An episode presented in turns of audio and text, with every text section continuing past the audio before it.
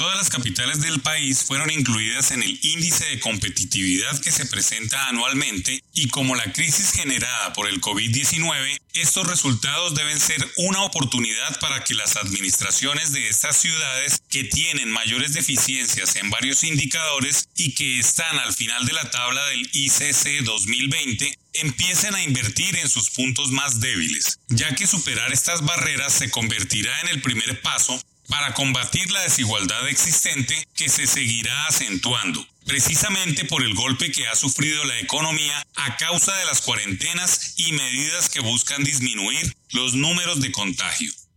Para el Consejo Privado de Competitividad, que junto a la Universidad del Rosario han presentado este índice desde hace tres años, la meta debe seguir siendo bajar la desigualdad, especialmente entre regiones, ya que como se ve en las cifras que presenta el DANE, son casi siempre las mismas regiones las que ocupan los lugares de siempre. Es decir, ciudades apartadas como Mitú, Puerto Carreño e Inírida en el fondo de la tabla, y Bogotá y Medellín liderando la mayoría de los indicadores. Estos resultados deben impulsar las inversiones que hagan los alcaldes en aspectos deficientes y que a pesar de que no se vean como relevantes, terminan impactando cuando se trata de crear una empresa, que a la vez será la generadora de empleo y oportunidades en una región. Para poner un ejemplo, vale la pena destacar las posiciones que tuvieron en el índice general ciudades como Tunja o Manizales, que pese a que crecen al abrigo de grandes municipios, estuvieron por encima de Cali, Pereira o Barranquilla.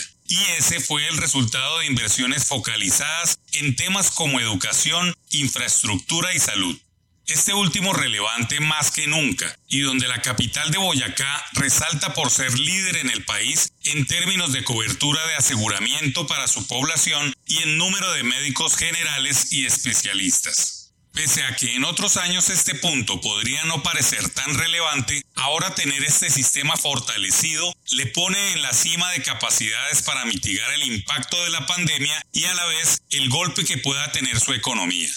Es interesante analizar, por ejemplo, que pese a estar pegado a Cundinamarca, que tiene activos 4.310 casos de COVID, Boyacá solo registre 499.